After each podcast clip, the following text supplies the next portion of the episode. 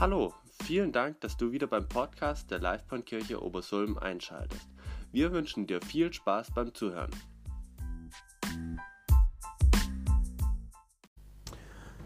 Ja, vielen Dank, Miriam, für deine nette Einleitung. Ähm, genau, ich war auch heute Morgen überrascht, als ich hier reinkam und gar niemand da war. Hatte ich ja schon befürchtet, dass heute Nacht die Erweckung war, äh, die Entrückung war, ja, und das wurde vergessen. Wäre blöd gewesen, ja. Aber es kamen ja dann auch, doch auch noch ein paar. Von daher, ich freue mich sehr, dass ich heute Morgen zu euch sprechen darf. Und ja, das Thema ist extravagante Liebe. Äh, und es geht auch um Paulus. Ja. Ähm, aber als ich die Predigt vorbereitet habe, äh, da kam mir eigentlich äh, der Titel Alles nur geklaut ähm, fast passender vor. Zum einen, weil ich ähm, die Predigt, als ich sie vorbereitet habe, ähm, ja, sagen wir mal so, ich habe mich stark orientiert an einem Buch ja, von äh, Derek Prince. Da habe ich große Teile daraus übernommen, einfach weil die mich in den letzten Wochen sehr angesprochen haben und weil ich gedacht habe, dass ähm, er sicher nichts dagegen hat, wenn ich seine Gedanken verwende, ist ausnahmsweise Klauen auch mal okay. Genau, aber so kam ich mehr oder weniger auf den Predigtitel, aber mir kam dann auch noch eine gewisse Parallele, auf die kommen wir dann später noch, was Klauen mit Liebe zu tun hat im, ähm, und vor allem, was es mit Jesus zu tun hat. Ja, Paulus, er hat ähm, an die Epheser mal einen Brief geschrieben und bestimmt kennt ihr die Stelle, ich habe sie ja auch in der Moderation schon ein paar Mal erwähnt, weil sie mich sehr anspricht.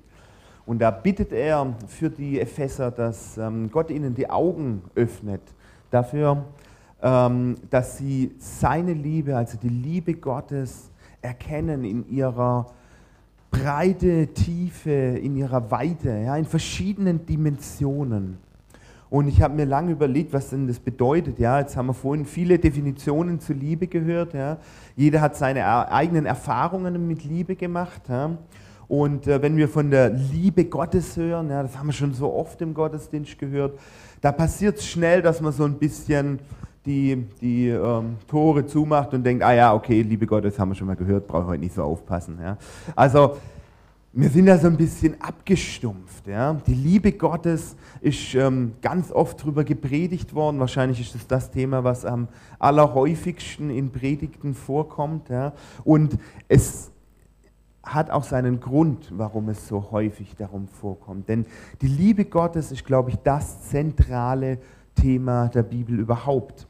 Und ähm, die Liebe Gottes ist komplex, ja? sie ist extravagant, ja? so ein bisschen ein ausgefallenes Wort, mit dem ich so ein bisschen das schon mal andeuten möchte. Die Liebe Gottes ist etwas, wonach sich lohnt zu suchen. Ja? Und zwar zu suchen im Sinne von die Tiefe, die Breite, die Höhe, diese unglaubliche ähm, Tiefgang, den diese Liebe hat und vor allem, was sie bedeutet. Ich glaube, es ist ein Thema, was sich wirklich lohnt, darüber nachzudenken und auch danach zu suchen, Gott auch zu bitten. Paulus bittet ja für die Epheser, dass Gottes Geist ihnen zeigt, ja, dass Gottes Geist in ihnen quasi bewusst macht, was diese Liebe bedeutet. Denn so die Liebe von uns Menschen, die ist oft knausrig, die ist egoistisch, die ist irgendwo auch ein bisschen, ähm, wird manchmal auch ein bisschen vorgetäuscht und so weiter. Mit Liebe, da kann man, wenn man im Internet sucht, sicherlich ganz viele Sachen finden, ja, die mit Liebe überhaupt gar nichts zu tun haben. Ja. Wird häufig missbraucht, dieses Wort.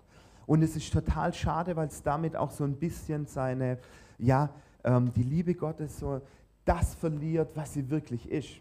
Und ich glaube, es lohnt sich total für uns alle, uns wirklich darauf, danach zu suchen und Gott zu bitten, dass er uns das, dieses, äh, das aufschließt. Dass wir erkennen, was seine Liebe wirklich bedeutet. Weil ich glaube, es hat wirklich das Potenzial, unser ganzes Leben zu verändern. Ja, deshalb geht es heute um Liebe. Ähm, und zwar eine ganz spezielle Liebe. Es geht nicht die Liebe zwischen Menschen, ja, hat auch ein bisschen was damit zu tun, aber es geht vor allem um die Liebe Gottes zu den Menschen. Und wir starten gleich mit einem Gleichnis. Und ein Gleichnis, jeder von euch weiß, was ein Gleichnis ist wahrscheinlich, oder die meisten können sich was darunter vorstellen. Ja, ihr kennt auch das Gleichnis, was wir gleich lesen werden.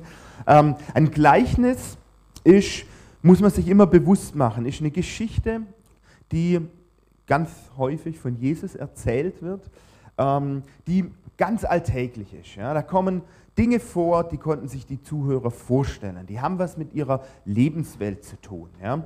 Die sind so gewählt quasi, dass jeder der Zuhörer sich was darunter vorstellen kann, weil er die Situation aus dem Alltag kennt. Ja? Aber Gott möchte ja nicht irgendwo irgendwas Alltägliches erzählen, sondern er möchte quasi dieses, diese Erzählung von etwas Alltäglichem nutzen, um den Menschen etwas zu zeigen, was nicht alltäglich ist, um ihnen etwas zu klar zu machen, was geistliches. Weil häufig ist uns Menschen fehlt so ein bisschen ähm, der Einblick in die geistliche Welt. Ja? Und weil Gott es weiß, weil wir uns das gar nicht vorstellen können, weil es uns schwerfällt, das und, ähm, quasi in Worten quasi zu verstehen, deshalb wählt Jesus Gleichnisse. Deshalb wählt Jesus Geschichten, um etwas ja, aus dem Alltag zu verwenden, um etwas Geistliches, was mit dem Alltag erstmal so nichts zu tun hat, zu verdeutlichen. Das heißt, wenn wir ein Gleichnis lesen, müssen wir uns immer Gedanken machen, für was stehen diese alltäglichen Dinge in der, sagen wir mal, geistlichen Welt oder in der geistlichen Dimension? Wir lesen mal gemeinsam, ist auch nur ein Vers. Das Himmelreich ist wie ein Schatz, den ein Mann in einem Feld verborgen fand. In seiner Aufregung versteckte er ihn wieder und verkaufte alles, was er besaß, um genug zu Geld zu beschaffen, damit er das Feld kaufen konnte und mit ihm den Schatz zu erwerben. Ja, lasst uns erstmal Gedanken machen. Es kommen hier verschiedene Dinge vor. Es gibt ähm, einen Schatz, es gibt einen Mann und es gibt ein Feld, halt bitte noch nicht. Äh, und es gibt einen Mann. Und äh, diese drei Dinge, glaube ich, glaubte Derek Prince, ähm, stehen für drei ganz bestimmte ja, Personen oder Dinge. Und jetzt dürfen wir mal die nächste Folie uns anschauen. Und zwar haben wir da zum einen mal den Acker. Und der Acker, der steht in dieser Geschichte für die Welt, die gesamte Welt, die gesamte Menschheit, sagen wir mal so. Der Schatz, das sind die Menschen, die sich von Jesus erretten lassen. Und der Mann ist Jesus. Verschieden, also wahrscheinlich gibt es für dieses Gleichnis auch noch andere Auslegungen. Ich will jetzt gar nicht sagen, dass es die einzig richtige oder dass es ähm, die beste Auslegung ist, aber ich fand es sehr plausibel. Ja? Und es hat mich auch sehr angesprochen, denn was macht der Mann in der Geschichte? Er findet einen Schatz und dieser Schatz ist in seinen Augen so wertvoll, so erstrebenswert, dass er alles, was er hat, aber wirklich alles, aufgibt, um diesen Schatz zu gewinnen. Also wohlgemerkt, diesen Schatz zu ähm, erwerben, ja, hat ihn alles gekostet. Und was ist alles? Alles ist verdammt viel. Alles ist wirklich alles. Er hat alles verkauft, was er hat. Er hat alles aufgegeben, weil dieser Schatz, den er hier gefunden hat, ihm so wertvoll erschien, dass es sich gelohnt hat, alles dafür aufzugeben. Und wir können mal die nächste Folie auch einblenden. Ja, ich habe da diesen Schatz nochmal herausgezogen. Ja. Ähm, der Schatz äh, in diesem Acker, der stellvertretend für die Menschen steht, quasi, die sich von Jesus, von Gott erres, äh, erretten lassen wollen. Wohlgemerkt, Jesus oder dieser Mann in dem Gleichnis, er kauft den ganzen Acker. Er kauft nicht nur das Stück, wo der Schatz drin ist, sondern er kauft den ganzen Acker um diesen Schatz zu erwerben.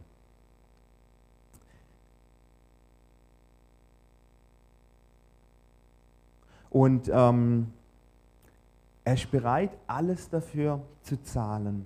Ähm, wir lassen uns mal noch die nächste Folie, noch einen Vers lesen wir mal noch da dazu, der auch das nochmal so ein bisschen unterstützt, ja, oder beziehungsweise der das eigentlich nochmal ausdrückt. Ihr kennt diesen Vers alle. Der steht in Johannes 3, Vers 16 und da heißt es, denn Gott hat die Welt so sehr geliebt, dass er seinen einzigen Sohn hingab, damit jeder, der an ihn glaubt, nicht verloren geht, sondern das ewige Leben hat. Letztendlich ist dieser Satz eigentlich genau das, was dieses Gleichnis ausdrücken möchte. Ja? Dieser Mann, dieser, der Jesus kommt in diese Welt hinein und er sieht dort, ähm, die Menschen, die quasi sich erretten lassen wollen. Und er ist bereit, diese, für diese Menschen, weil er sich so darüber freut, weil er so ja, begeistert davon ist, ähm, ist er bereit, alles dafür herzugeben, sogar sein Leben in diesem Fall. Und steht auch drin, also deshalb diese Unterscheidung zwischen dem ganzen Acker und, ähm, und dem Schatz sozusagen. Ja. Es ist, gibt eine kleine Einschränkung, nämlich jeder, der an ihn glaubt. Ja, deshalb glaube ich, dass man da eine Unterscheidung machen muss. Ja, und ich habe mir das so überlegt, wie das wohl, mh, hm, was weiß ich, wie die Menschen da ähm, jetzt in diesem Gleichnis wohl reagiert hätten. Ja. Und ich habe mir überlegt, ja, wenn jetzt da hier der Bauer Meier, ja, dem dieser Acker gehört, ja, der, der rennt ins Gasthaus ja, und erzählt seinem Nachbar, du, weißt, was mir hier gerade passiert ist. Da kam jemand und er wollte für meinen Acker, und diesen Acker blenden wir jetzt im nächsten Bild mal nochmal ein, der wollte für meinen Acker eine unglaubliche Summe Geld zahlen. Der hat gesagt, er müsste noch ein paar Sachen flüssig machen, er müsste erst noch sein Haus verkaufen, er müsste erst noch sein, was weiß ich was verkaufen, damit er das, dieses Geld quasi auch aufbringen kann. Und dann sagt er zu dem Meier, er versteht es überhaupt gar nicht. Dieser Acker, ja, wir haben ihn hier vielleicht mal eingeblendet, beispielhaft, der ist noch nicht mal besonders gut. Der ist noch nicht mal besonders fruchtbar. Der, ist, der bringt noch nicht mal besonders Ertrag.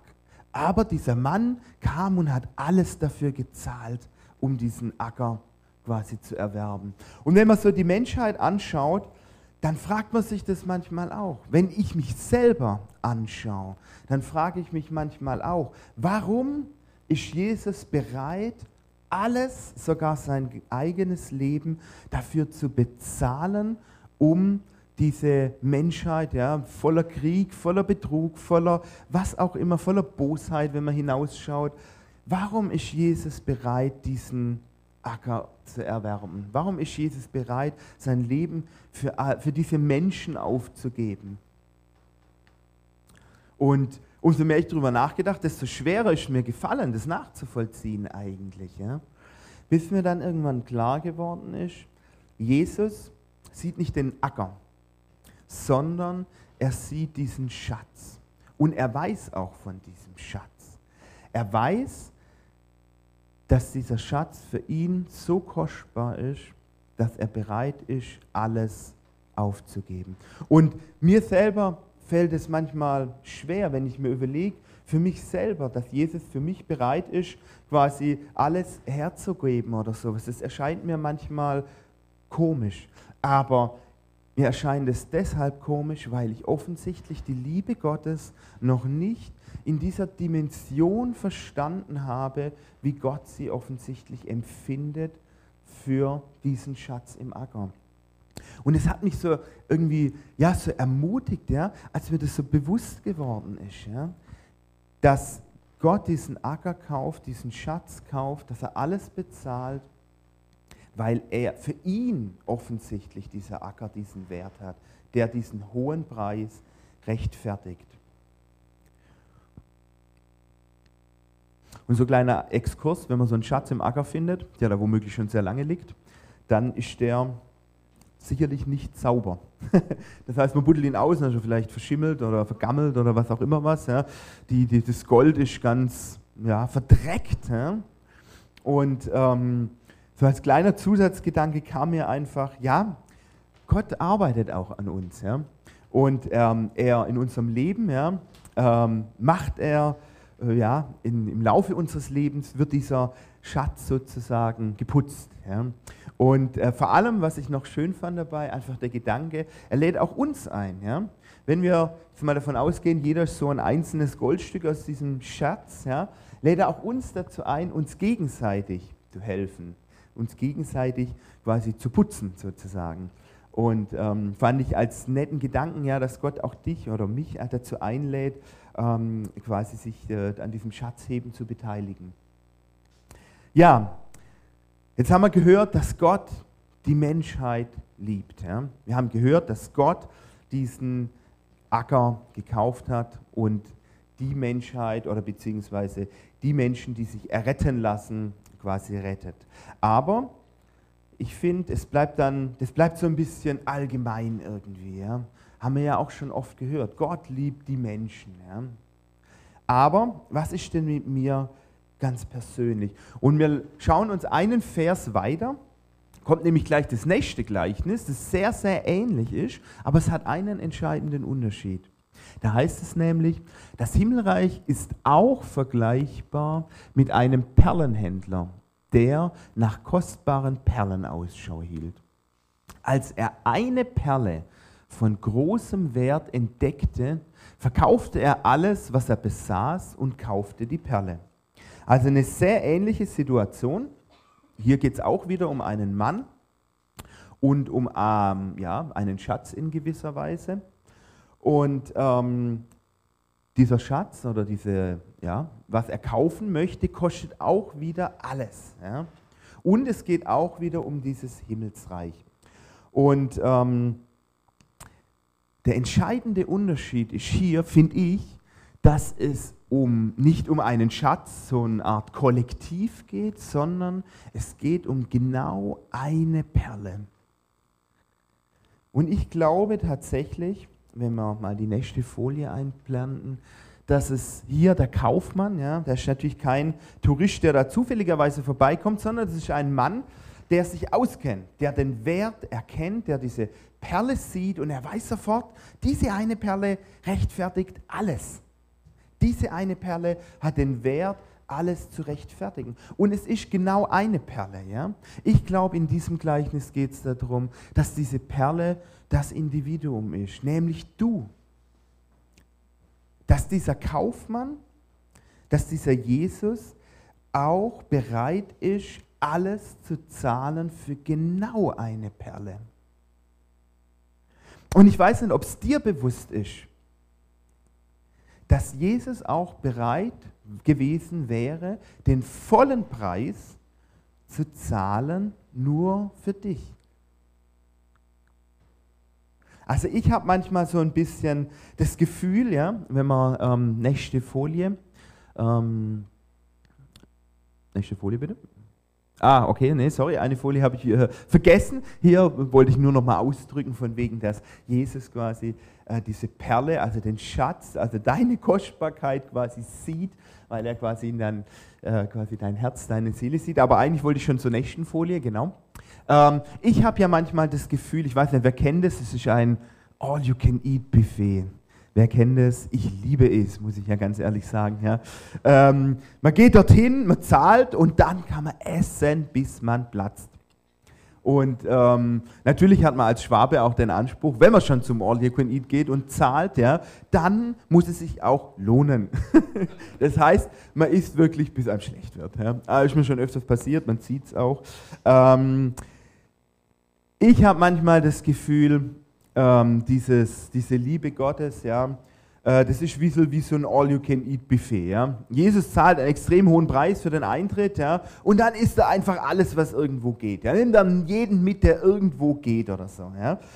Und ähm, ich habe manchmal das Gefühl, ja, so zumindest unterbewusst, ja, dass ich Gottes liebe, dass ich glaube, dass Gott mich eigentlich nur gerettet hat, weil es halt ein Pauschalangebot gab. Ja? Dass ich halt nur auch noch mit dazu kommen kann, weil ich irgendwo auf diesem Acker halt auch noch mit rumlag sozusagen. Aber dieses Perlenbeispiel macht einfach für mich so deutlich, oder mir ist es daran deutlich geworden, dass es so überhaupt nicht ist, sondern dass Jesus den Wert von jeder einzelnen Perle sieht und dass er die nicht kauft, weil er eben alles mitnimmt, was irgendwo geht in diesem Pauschalangebot, sondern dass wirklich jede Perle diesen maximalen Preis, den es gekostet hat, rechtfertigt. Und ähm, ich habe immer gedacht, wenn es um die Liebe Gottes geht, habe ich immer gedacht, ähm, auch wenn ich dieses Gleichnis gelesen habe, es geht um uns, es geht darum, dass wir Gott lieben müssen. Aber ich glaube tatsächlich, dass es diesen Gleichnissen vor allem darum geht, dass Gott zeigt, nein, ich habe euch geliebt, ich habe euch errettet. Und dieser Schatz hat nichts dazu beigetragen, die Perle hat nichts dazu beigetragen. Ja? Sie hat, die Perle hat nicht gesagt, kauf mich, kauf mich, bitte kauf mich, oder sie hat sich besonders rausgeputzt vorher, oder der äh, Schatz hat auch nicht vorher gesagt, äh, von wegen, ich, ich äh, mache mich besonders hübsch, damit ich auch erstrebenswert bin. Er kann es gar nicht. Weder die Perle noch der Schatz haben die Fähigkeit, sich selber irgendwie zu reinigen, dass sie besonders, dass ihren Wert steigern sozusagen. Nein, sie sind einfach nur da und sie lassen sich einfach nur kaufen. Und genauso ist es auch bei der Liebe Gottes. Die Liebe Gottes kann man sich nicht verdienen. Man kann sie sich auch nicht erkaufen. Man kann überhaupt nichts dazu beitragen. Die Liebe Gottes ist einfach da. Und wenn uns das bewusst wird, ja, ich finde, wir Menschen, wir haben so oft, wenn wir ähm, an Liebe denken, dann haben wir unterbewusst, geht es uns darum, naja, Liebe muss man auch rechtfertigen in gewisser Weise. Also wenn ich geliebt werden will, dann muss ich auch liebenswert sein. Wenn ich von jemand anderes, ähm, ja, als Freund oder Beziehung oder was auch immer, von dem geliebt werden möchte, dann muss ich auch hübsch sein, dann muss ich auch irgendwas gut können, dann muss ich witzig sein, dann muss ich was auch immer was sein.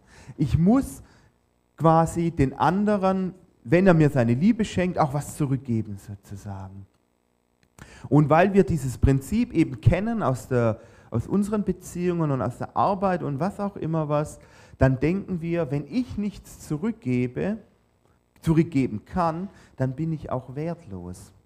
Und uns muss einfach bewusst werden, ja, das ist, glaube ich, die Wahrheit schlechthin. Ja? Wir können nichts dazu beitragen, dass Gott uns liebt und dass er uns erwählt hat. Und wir müssen es auch gar nicht. Wir dürfen einfach zu ihm kommen, so wie wir sind. Und wir dürfen diese Liebe einfach nur annehmen.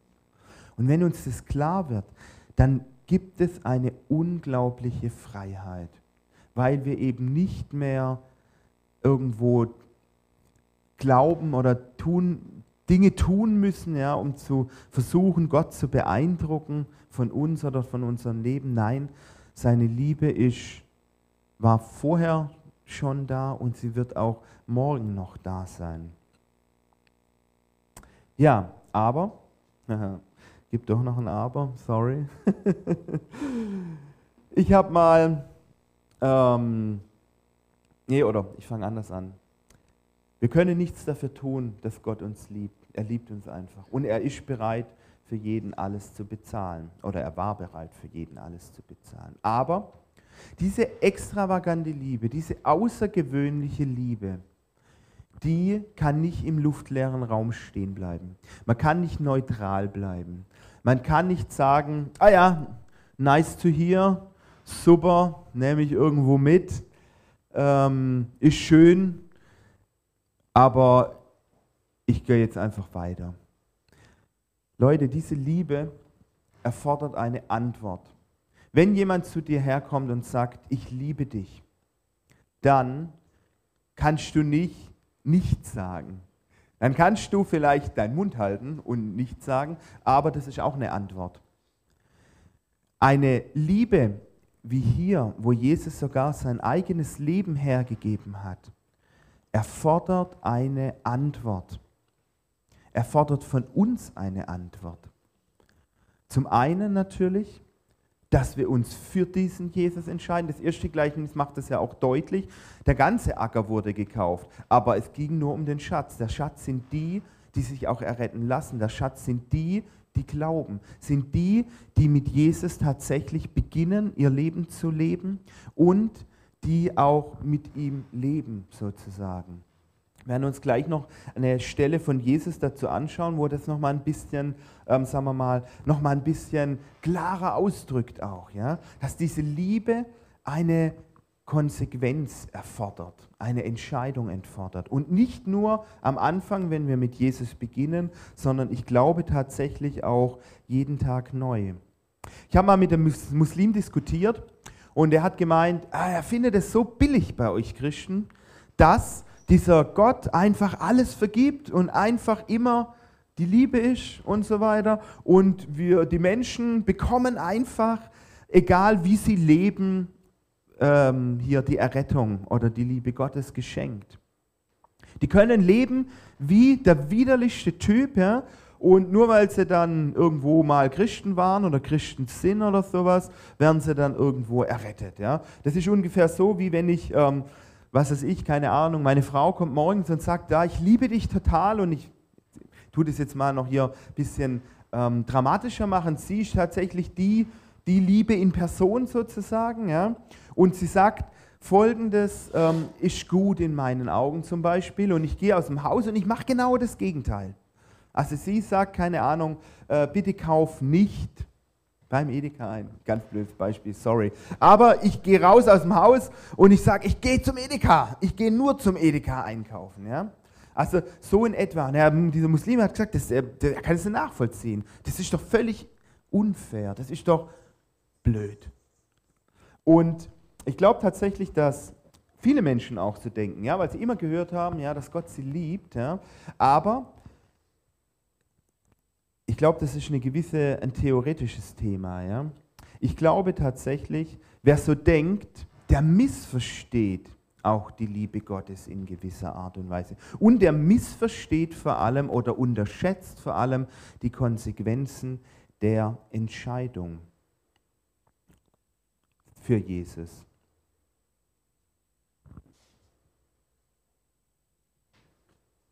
Lasst uns mal noch folgende Worte von Jesus anschauen da dazu.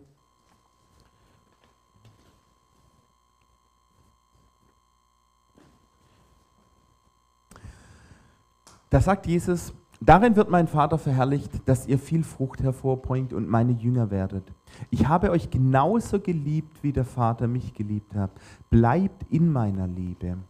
Wenn ihr mir gehorcht, bleibt ihr in meiner Liebe genauso wie ich meinem Vater gehorche und in seiner Liebe bleibe. Ich sage euch das, damit meine Freude euch erfüllt. Ja, eure Freude soll vollkommen sein. Ich gebiete euch, einander genauso zu lieben, wie ich euch liebe. Die größte Liebe beweist der, der sein Leben für die Freude, für die Freunde hingibt. Ihr seid meine Freunde, wenn ihr tut, was ich euch auftrage.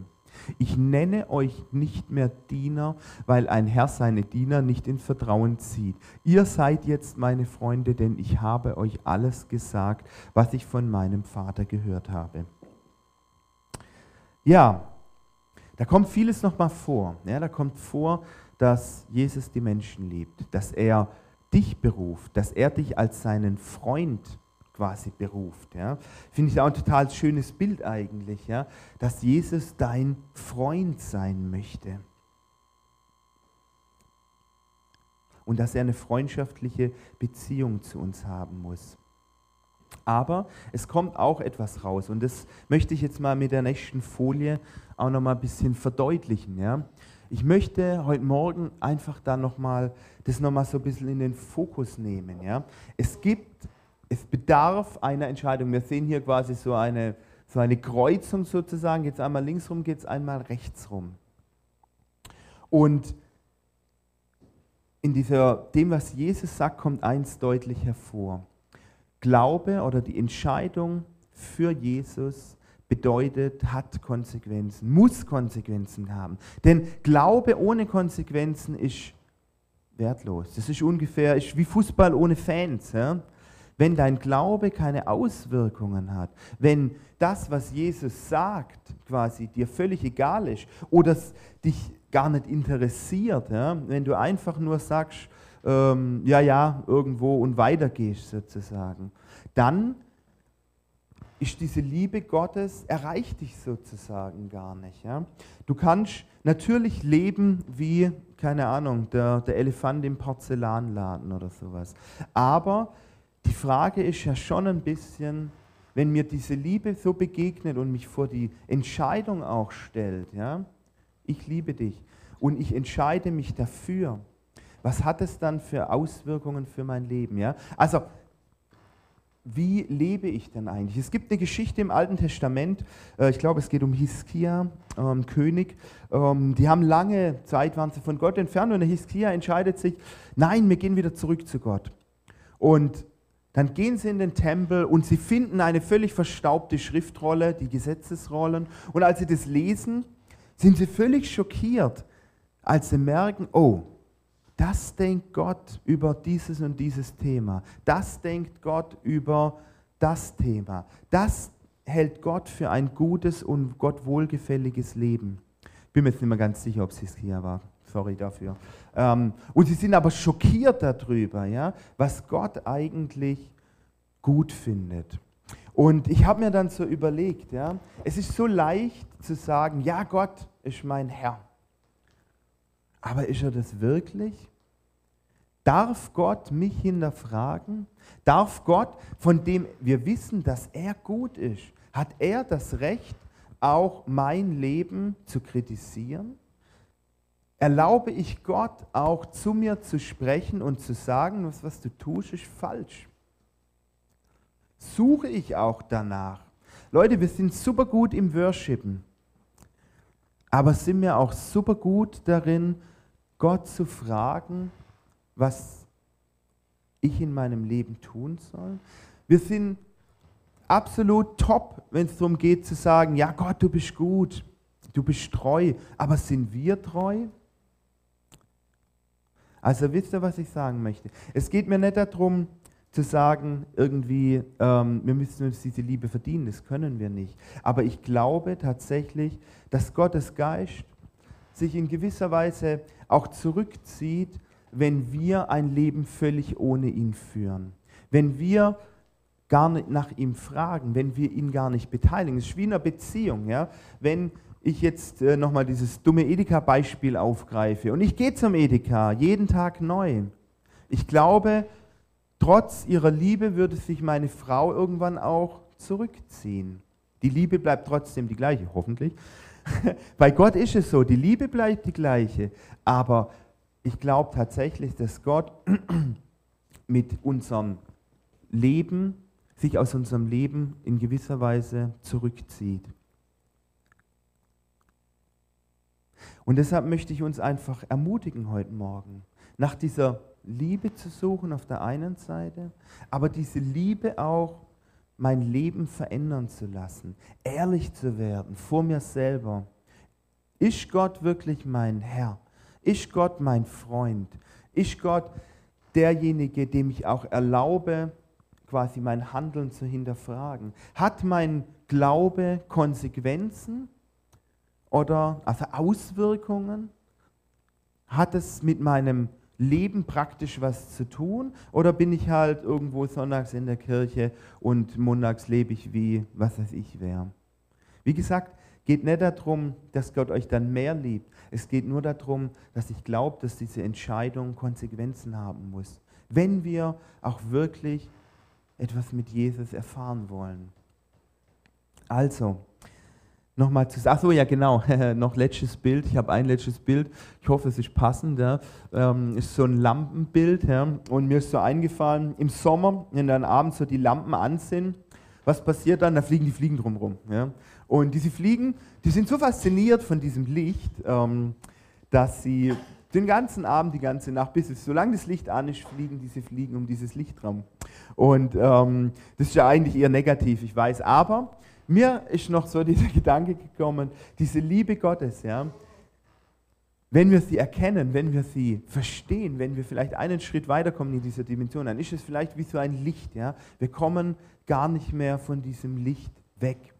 Und ähm, deshalb einfach die Ermutigung, ja, sich damit zu beschäftigen, mit dieser Liebe zu beschäftigen, weil ich glaube, dass tatsächlich auch, ähm, umso mehr wir darum kreisen, desto mehr verändert es auch unser Leben.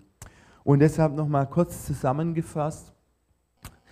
Gott liebt die Menschen so sehr, dass er bereit war, alles für die Menschen aufzugeben, aber er liebt auch dich individuell so sehr, dass er bereit war, alles für dich aufzugeben. Und Gottes Liebe verlangt aber nach einer Antwort. Glaube ohne Konsequenz ist wie Fußball ohne Fans. Amen. Vater, ich danke dir, dass du uns so unendlich liebst, dass wir es überhaupt gar nicht verstehen können. Und ich möchte dich um Vergebung bitten, dass wir häufig überhaupt nicht nach dem fragen, was du eigentlich gut findest. Ich möchte dich um Vergebung bitten, dass ich so häufig Dinge tue, wo ich genau weiß, dass, dass sie nicht in deinem Sinne sind. Ich möchte dich um Vergebung bitten, wo ich anderen Menschen Liebe schuldig geblieben bin. Ich möchte dich um Vergebung bitten, dass ich so oft einfach auch überhaupt nicht mit dir unterwegs sein möchte. Und ich möchte dich bitten, für mich und für jeden, der dieses Gebet einfach mitspricht, dass du uns die Augen öffnest für deine Liebe und dass sie unser Herz verändert. Ich möchte dich bitten, dass du an uns arbeitest. Ich möchte dich bitten, dass du uns putzt wie einen Schatz ich möchte dich bitten, dass du einfach uns auch immer wieder begegnest und uns auch Stoppschilder vor die Augen hältst. Ich möchte dich bitten, dass wenn wir auf falschen Wegen sind, dass wir sie erkennen und uns einfach von dir korrigieren lassen. Und ich danke dir, dass deine Liebe trotzdem dieselbe ist. Ich danke dir, dass du dich nie enttäuscht von uns abwendest, sondern dass du immer bei uns bleiben möchtest, Herr. Amen.